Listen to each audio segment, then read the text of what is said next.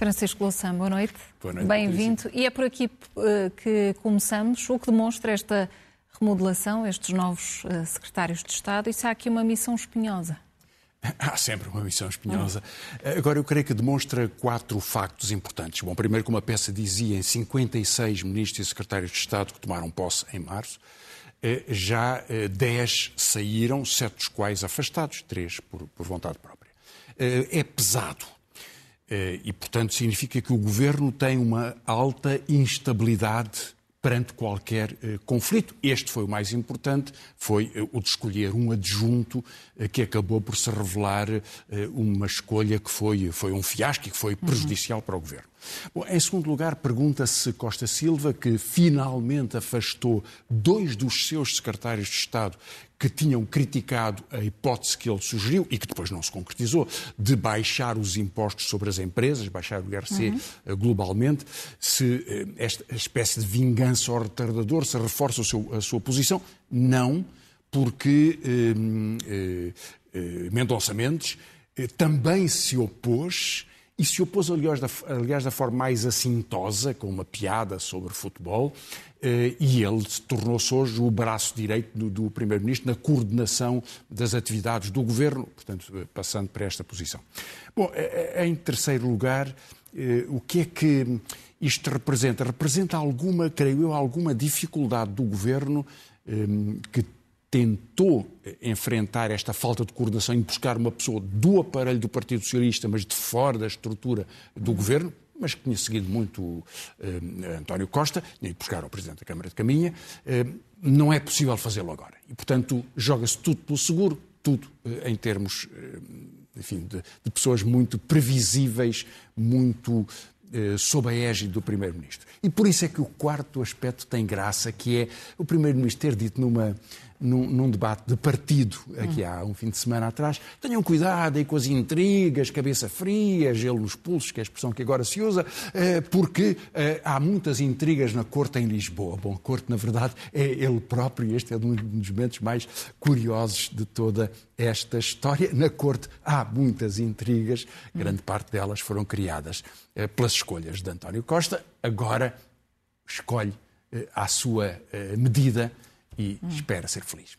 Francisco Louçã, vamos às eh, curiosidades sobre as alterações ao regimento da Assembleia no que diz respeito nomeadamente ao modelo de debates com o Primeiro-Ministro. Sim, há algumas variações de, de, na estrutura da Assembleia da República no que diz respeito a um dos seus atos políticos mais importantes, que é a verificação da atividade do Governo no debate político com, com o Primeiro-Ministro. Ehm, eh, durante muito tempo, por iniciativa do Partido Socialista António José Segura, em 2007, há uma reforma do regimento que dura até, com pequenas alterações, até 2020, uhum. que instituiu o regime dos debates quinzenais. Bom, chegou a haver um primeiro-ministro de maioria absoluta que ia duas vezes por ano ao Parlamento, Cavaco Silva. Eh, mas o sistema do, do, equilíbrio de poderes da estrutura constitucional portuguesa exige, e muito bem fez o Partido Socialista nessa altura, e os partidos que aprovaram essa medida, eh, exigia uma maior intensidade do debate político. Em Inglaterra é semanal. Não haveria, aliás, muita razão para que não o fosse também. Bom, a solução foi quinzenal. Em 2020, porque não gosta desse, desse modelo, António Costa fez um acordo com o Rui Rio para passar a estar de dois em dois meses que na verdade nem é de dois em dois meses, porque havendo um debate do orçamento em regras próprias, havendo alguns outros debates, havendo um debate do Estado da Nação, na verdade o Primeiro-Ministro iria eh, quatro ou cinco vezes durante o ano inteiro ao Parlamento. Isto é prejudicial do ponto de vista político, é espantoso que um partido com, eh, como o Partido Socialista se possa acomodar a este benefício do silêncio. Agora recuou um pouco e o Primeiro-Ministro irá mensalmente ao debate, nos outros, nos outros 15 dias irá algum ministro, mas com uma alteração que é de enorme importância. Que é, é que o Primeiro-Ministro deixa de responder às perguntas dos deputados. Responde às intervenções. Se um, enfim, o representante do PSD ou o representante do Chega ou do Bloco de Esquerda, do PC, enfim, de quem seja, tem seis minutos, não pode fazer várias perguntas para obter várias respostas e para insistir em vários temas, faz a sua intervenção e, no fim, o que dá uma comodidade enorme. Era assim anteriormente mudou com a reforma instituída por, por António José Seguro. Uhum. Eu lembro-me disso, aproveitei isso na, na, altura, enfim, creio até ter sido talvez o primeiro deputado a fazê-lo, outros fizeram logo a seguir. Tornou-se a prática e é assim que deve ser, porque há uma vivacidade própria do debate. O Primeiro-Ministro hum, responde, entra no debate político, deixa de o fazer e passa a fazer uma espécie de declaração sucessiva. É muito cómodo para António Costa e eu acho que é muito feio porque é uma vontade de não se incomodar com eh, a pressão do debate político, que tem os seus altos e baixos e que tem muita fantasia e tem muita, muita representação, boa e mata, tem, enfim, tem tudo, mas é o debate como ele é e com quem foi eleito, tal como o Primeiro-Ministro teve. Eh, o resultado eleitoral tem, submete-se a este debate. Que ele não goste disto é uma pecha que não é só da maioria absoluta. Neste caso, é António Costa que não quer. E qual é a sua visão sobre a votação da lei da eutanásia, que foi adiada pela terceira é. vez? Será, será agora essa votação feita na próxima semana, mas este adiamento mancha o processo? Bom, o Parlamento vai votar pela terceira vez e espera-se com uma grande maioria que, que atravessa o espectro político uma uh, proposta de que haja a decisão das pessoas poderem escolher, uh, em condições muito estritas e bem delimitadas, a sua morte antecipada, se assim uh, for o caso. Aliás, é muito bem definido o contexto, no caso de lesão definitiva de gravidade extrema e doença grave e incurável. Portanto, nesses contextos parece muito bem definido. E o Parlamento assim o quer, há uma grande maioria no país, e não é uma questão de um partido ou de outro, porque à direita houve muitas vozes muito autorizadas eh, que o defenderam, assim como à esquerda o PCP se opõe, portanto há um, cruzamento de, de opiniões. À maioria, eh, será a terceira vez, portanto não há um processo eh, inquinado. Houve um adiamento que eu creio que tem relativamente pouco significado. O problema é saber o que é que fará o Presidente da República porque o Presidente da República mandou para o Tribunal Constitucional, o Tribunal Constitucional aceitou a, a normalidade constitucional da decisão mas fez reparos à sua redação uhum. e o Presidente da República, depois de uma alteração, vetou por não considerar que os termos do Tribunal Constitucional estavam exatamente vertidos na lei. E, portanto, agora respondendo ao Presidente da República e respondendo eh, ao Tribunal Constitucional, o Parlamento aprovará uma lei. O que é que acontecerá? É provável que por uma mistura de pressão política e de teimosia e de marcação da sua própria posição, o Presidente volta a pedir ao Tribunal Constitucional, não deixa de ser a terceira vez que o Parlamento eh, aprova uma lei que dá todas as garantias de que, nos casos absolutamente excepcionais de uma decisão muito esclarecida e tomada em plena consciência eh, de uma pessoa que sabe que eh, eh está num sofrimento que não quer, que não quer continuar, pode uh, concluir a sua vida. Hum. Francisco Louçã, vamos até ali à zona virtual, porque depois da aprovação do Orçamento do Estado e quando estamos a um mês, pouco mais, uh, a um mês mesmo, da, da entrada em vigor deste, deste novo orçamento, como é que vão ser os salários em 2023? O que é que podemos antecipar desse efeito real Bem, nos salários dos fazer portugueses? Um cálculo, um cálculo, porque sabemos a inflação de 2022, que é reportado ao, ao, nível médio do salário médio. Atenção, pessoas que olhem bem com atenção, porque eh, a média quer dizer que há uns que estão em baixo e outros estão em cima. Mas a média dos salários nestas categorias eh, profissionais, eh, estudos do economista Eugênio Rosa, com, com dados reais, mas com a projeção da inflação, da inflação. para o fim de, deste ano e do próximo ano. Admitindo que as, que as hipóteses do governo de inflação um pouco menor, mas elevada, no próximo ano eh, se confirmam, e com o que nós já sabemos, próximo dos 10%, 9, 10% ao longo deste ano, a perda real, quer dizer que uma pessoa pode receber mais 10 euros ou mais 20 euros, mas valer muito menos o seu salário, é na categoria dos médicos, das médicas, menos 8,8% para a média de 2023, enfermeiras 7,1%, polícias 8,1%, dou aqui só alguns exemplos, uhum. professores universitários 9,8%, educadoras de infância 10,3% 10, e 8,6% de bombeiros. Portanto, em categorias muito diferentes uhum. das atividades públicas, eh, vê-se esta diferença. Também no privado a manter-se as hipóteses que estão em cima da mesa e de haver até algum aumento de 3%. 6,3%, 8% é um mês da vida do salário, disfarçado porque a inflação oculta estes efeitos, mas as pessoas sabem bem que compram muito menos euros, têm a vida muito mais apertada, a somar depois à diferença dos juros. Enfim, temos falado, Patrícia, tantas e vão, vezes E vão sentir no bolso ainda vão mais. Vão sentir na sua vida. Vão sentir na sua vida porque a inflação é uma cavalgada da desigualdade e atinge particularmente eh, os setores sociais, os, os, pensionistas, veremos como se faz o reajustamento de 2024. Segredo do governo, não nos diz uma palavra sobre isso. Fez aquela, aquela manigância da divisão em duas partes para depois poder ter um efeito menor na, na, na correção das pensões. Mas nos salários já sabemos que, no mínimo, com uma inflação menor que pode não se concretizar, o inverno continua, a guerra continua, não sabe o que vai acontecer com os fornecimentos de gás à Europa, não sabemos o que é que se passa sobre os efeitos de arrastamento e o poder de, de imposição de preços por, muitos, por, muitas empresas que têm grande poder, os distribuidores comerciais, uh, as grandes superfícies alimentares, mas no mínimo esta é a perda efetiva, real, da média. Algumas pessoas perderão muito mais, outras um pouco menos, mas a média será isto. E é sem dúvida preocupante. Vamos virar a agulha para a atualidade internacional, isto porque da China chegam-nos imagens praticamente inéditas de protestos e de pedidos de demissão do, do presidente uh, chinês. O que é que está a acontecer? Até onde é que podem ir estes protestos e esta dimensão a que estamos a assistir, mesmo com o alívio já, já com o governo chinês a ceder um pouco? Sim, não sei responder. Até hum. onde irá, é uma surpresa.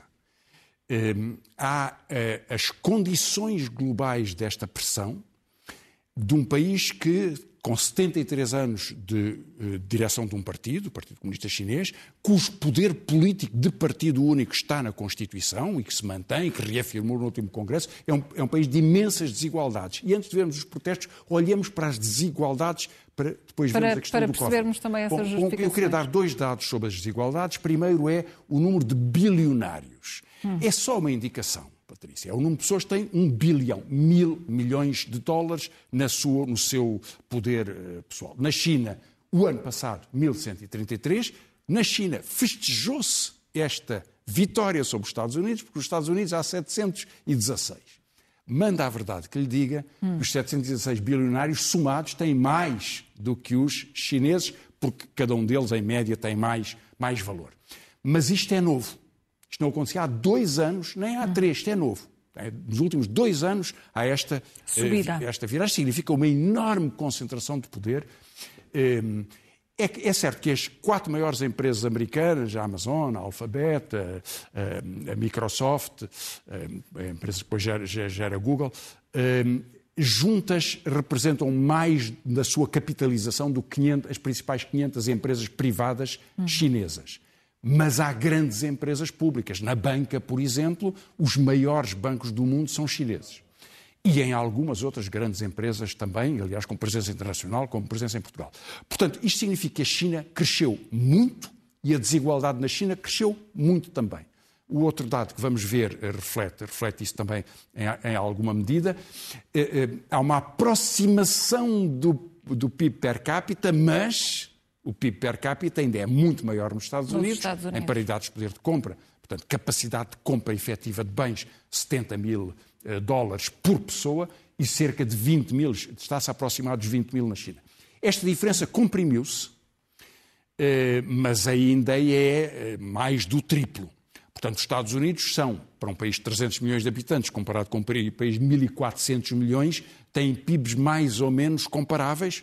Portanto, há uma riqueza média, um valor médio de rendimento muito maior nos Estados Unidos.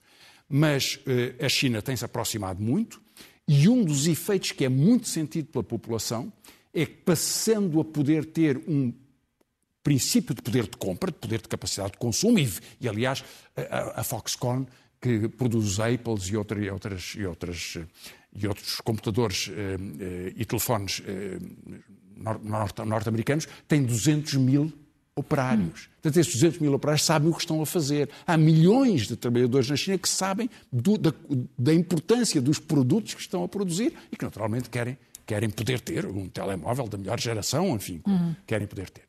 Eh, e, portanto, esta pressão com a desigualdade que ocorre no país e que se agravou muito, Eh, eu dei aquele dado sobre os bilionários.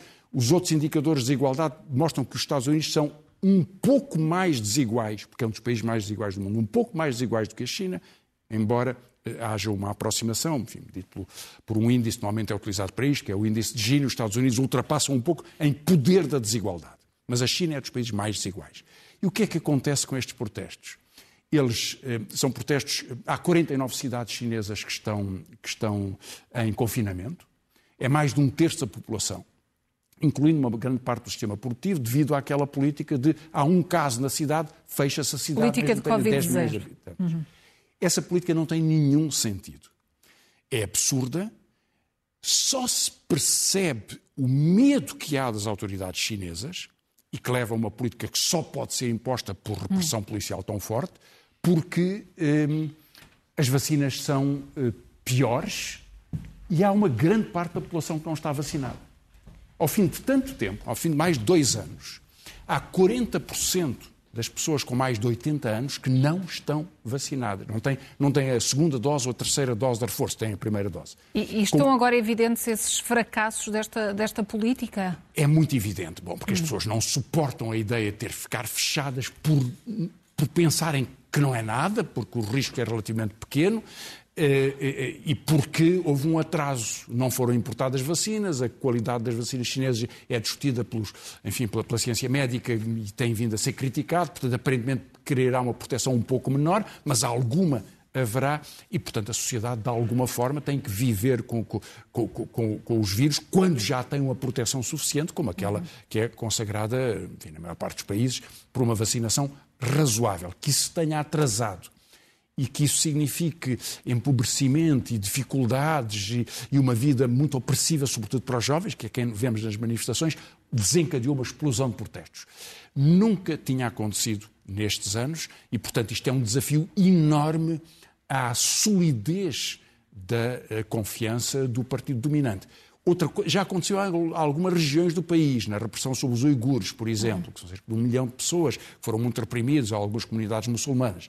Mas no conjunto das grandes cidades em que eh, eh a vida é, é, é enfim, foi, é organizada pelo, pelo Estado com, com todo este eh, caráter eh, imperativo, eh, isso não tinha acontecido. E, portanto, pode-se estender, as autoridades talvez comecem a recuar, mas é um sinal novo na política mundial. E vamos eh, perceber também, Francisco Louçã, que sinais é que nos deixa a visita do presidente francês aos Estados Unidos e as críticas que fez àquele que é o plano económico e de apoio às empresas norte-americanas. É uma visita eh, esta semana, recebido com todas as honras. Viu Macron, como sabe, hum. enfim, o Presidente da França gosta das suas solenidades, lá esteve ele. Mas vamos ver a frase que ele disse nos Estados Unidos, que é eh, espantosa de tensão entre a França, e já direi uma palavra sobre porque é que é a França, mas enfim, é, apesar de tudo, um dos países europeus mais importantes. Vamos talvez começar por ver vamos essa ver. frase neste contexto. Inflation Reduction Act ou le CHIPS Act sont des choix qui vont fragmenter l'Occident. Il y a un risque aujourd'hui qui est là et qu'on doit se dire entre amis.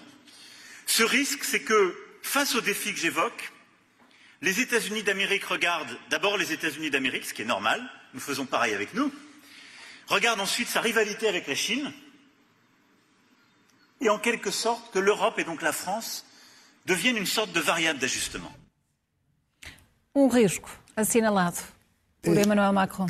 Um risco, e atenção, um risco da fragmentação do, do Ocidente. Ocidente. Mesmo admitindo que haja da parte do presidente francês algum gosto pela retórica inflamada, Uh, e certamente esse não é dos, uh, das melhores das suas qualidades, essa, essa prudência. Um, o, o, Macron está aflito com a pressão que a evolução económica, e nomeadamente uh, as decisões tomadas pelas autoridades norte-americanas do ponto de vista de apoio a empresas, eh, e a pressão que isso significa sobre a Europa. Uhum. Na verdade, há dois canais de pressão. Há o canal dos juros, porque nos Estados Unidos as autoridades monetárias, a Reserva Federal, têm subido os juros muito mais depressa do que na União Europeia. Isso tem um efeito óbvio, que é de que a colocação de capitais e de poupanças disponíveis é muito mais atraída pelos Estados Unidos e, portanto, é uma pressão suplementar, além das razões da austeridade própria, para que o Banco Central Europeu também vá fazendo essa, essa pressão. Veremos se agora haverá alguma moderação desse ponto de vista, mas é muito provável que os juros de referência do Banco Central Europeu cheguem a 3%, ou ultrapassem os 3% e possam chegar a 4%, o que é um desastre do ponto de vista da população e é um dos canais de pressão. Mas há um segundo canal, que, é, que são os, uh, os grandes fundos aprovados nos Estados Unidos, por proposta de Biden e por aprovação do, da Câmara e do Senado, para financiar a compra a empresas norte-americanas. Os dois exemplos mais importantes são os automóveis elétricos e depois dos semicondutores. Os automóveis elétricos, o, o, o governo norte-americano, a administração norte-americana, eh, conseguiu fazer aprovar um apoio direto, financiamento a fundo perdido, oferta, a pequenas e médias empresas nos Estados Unidos comprem automóveis elétricos, desde que eles sejam fabricados nos Estados Unidos. Podem ser de outras empresas, europeias, japonesas, mas montados nos Estados Unidos. O que significa que isto é um mercado tão grande, significa tantos milhões de automóveis que vão ser vendidos, que há empresas que começam a dizer, então nós tiramos as nossas fábricas da Europa e pomos a nossa fábrica eh, no, nos Estados Unidos. É evidentemente uma concorrência direta. Deve-se dizer que eh, a Europa faz disto também. Aliás, o Macron chega ao seu diz, bom, os Estados Unidos primeiro, nós também queremos nós primeiro. E esta lógica da cooperação, que era uma das espécies de refrões da globalização, é sempre disfarçado por isto. Hum. Quando foi do, dos primeiros fundos de recuperação de empresas por causa da crise Covid, a Alemanha refinanciou a Lufthansa e não refinanciou com um plano como o da TAP, que implica cortes de rotas e cortes de slots nos aeroportos e redução um de pessoal. Nada disso. Hum. Foram financiados porque a Alemanha manda. E, portanto, isso é política industrial, é política para uma empresa, para criar campeões industriais. Os Estados Unidos estão a fazer isso. A França uh, protesta. Claro que a França é uma grande economia, mas não tem o poder da Alemanha, nem as reservas orçamentais da Alemanha, nem a capacidade de exportação da Alemanha, e portanto fica um pouco entalado entre estas variáveis. Esse é um exemplo. O segundo exemplo ainda é mais interessante, que é o dos semicondutores. Porque a luta pela tecnologia dos telemóveis, por exemplo, do, do 5G uhum. eh, ou de outras eh, vagas tecnológicas é muito determinada pela capacidade de, de utilizar os melhores eh, semicondutores que hoje são fabricados em Taiwan que tem uma relação económica intensa com a China, mas é, enfim, é uma empresa que também exporta para, para, para, os Estados Unidos. Os Estados Unidos procuraram fazer, lembra-se da guerra sobre a Huawei, não, pode, não se pode comprar equipamentos à Huawei porque a Huawei está mais avançada no 5G do que as empresas norte-americanas e do que as empresas europeias. E, portanto, o que os Estados Unidos decidiram fazer foi um enorme investimento para financiar a investigação, para correr atrás das patentes e do conhecimento, 50 mil milhões. 52 mil milhões. A União Europeia está a fazer mais ou menos o mesmo, mas mais atrasada. E as 50 mil milhões também. Quase, quase a mesma coisa. E a China está a tentar, porque tem um atraso problemático, porque a sua tensão com Taiwan quer dizer que se há um bloqueio a Taiwan, não consegue, eh, para uma indústria que é fortíssima, de, de, de, comunicações não consegue ter os, os, chips adequados, está a tentar recuperar este terreno 150 mil milhões de dólares para eh, estas, esta investigação. Claro que a investigação pode resultar ou não resultar, mas esta concorrência é uma concorrência cada um contra os outros. Hum.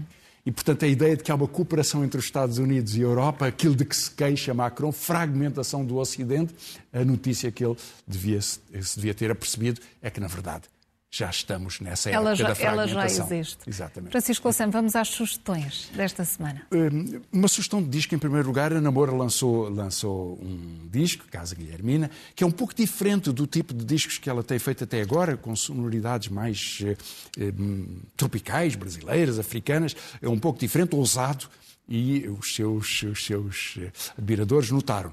Uma palavra também para lembrar que há poucas semanas eu não pude ir, porque estava aqui consigo. A Teresa Salgueiro comemorou os 35 anos de carreira no espetáculo, uhum. foi uma sexta-feira à noite, e Jorge Palma tem vindo a anunciar, a, a celebrar os 50, 50 anos, anos, de uma grande carreira também. Alguns livros, uh, telegraficamente. A coleção uh, transversal publica de Alexandre Alves Costa argumentos um, haverá outros, em deriva é um apontamento sobre a vida de um das figuras marcantes do, da Escola de Arquitetura do Porto. Ehm, a Ana Rocha publicou um livro, A Origem do Mundo, que parte, é uma, é, uma, é uma peça de teatro a partir de um quadro de Courbet que desapareceu durante 100 anos, aliás foi feito para um, para um privado, se chama A Origem do Mundo, precisamente, um dos quadros mais polémicos do final do século XIX. Miguel Brandão Pimenta e Paulo Caetano, Feras e Homens, têm-se especializado na, no estudo sobre a fauna eh, em Portugal, que é a fauna no Portugal medieval, na Bizâncio, um livro magnífico. Carmen Garcia, eh, enfermeira, A Última Solidão, ela escreve sobre a história dos idosos em Portugal, histórias de mágoa e de amor, com muito, eh, com muito, muito encanto. A Relógio d'Água, parabéns ao Relógio d'Água, vai, vai editar a obra completa poética de José Afonso, incluindo enfim, todos os poemas conhecidos que, ele, que ele musicou, eh, e alguns outros, creio que há quatro que não eram, que não eram conhecidos. E finalmente Isabela Figueiredo, na caminho, um cão no meio do caminho, hum. voltou ao romance. E vamos ao momento zen. O que é que nos reserva esta momento semana? Momento zen. Eh, uma irritação de um ministro, hum. veremos se ele tem razão ou não tem.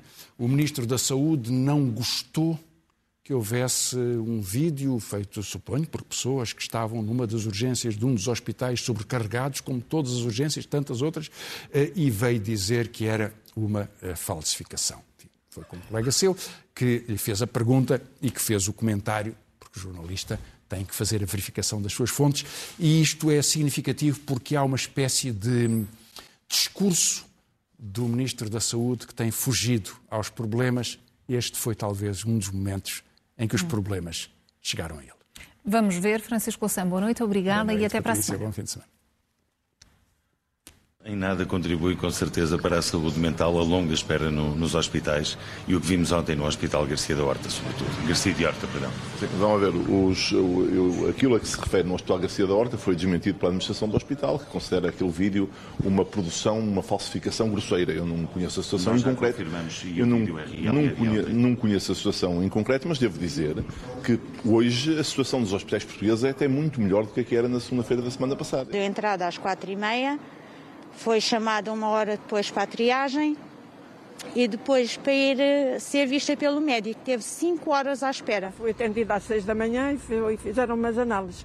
E, portanto, no dia seguinte, são dez e tal, e nós ainda aqui estamos no hospital, dez e meia. Quanto tempo é que está à espera? É assim, já estou há umas horinhas, mas também estava muito.